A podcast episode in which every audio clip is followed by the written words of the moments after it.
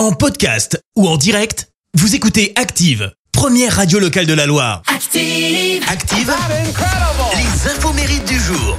Soyez les bienvenus en ce mardi 28 mars. Nous fêtons les Gontran. Bon anniversaire si c'est le vôtre. Vous êtes né le même jour que l'homme d'affaires espagnol Amancho Ortega Gaona. Il a 87 ans. Alors son nom ne vous dit peut-être rien. Et pourtant les filles euh, qui font du shopping connaissent son empire. Mesdames, vous êtes sûrement allées une fois dans l'une de ses boutiques puisque c'est le créateur de la marque Zara. Et Amancho euh, Ortega, il a quitté l'école à 12 ans. À 17 ans, il devient vendeur dans une mercerie.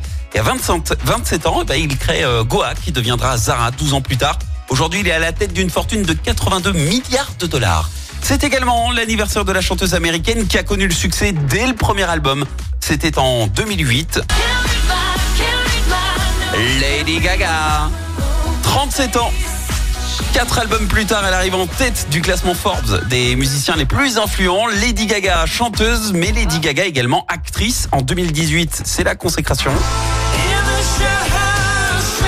Grâce au rôle principal dans Star is Born, qui devient un succès mondial et lui permet en plus euh, de remporter l'Oscar de la meilleure chanson originale pour Shallow. Et le saviez-vous?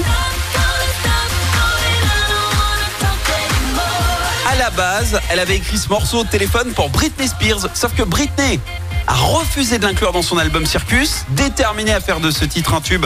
Lady Gaga retente sa chance un an plus tard en proposant cette fois-ci à Britney un duo. Mais là encore, Britney passe son tour et c'est finalement euh, Beyoncé, nouvelle amie de Lady Gaga, qui l'a remplacée pour le succès qu'on connaît aujourd'hui. Franchement, dommage, Brit Brit. La citation du jour.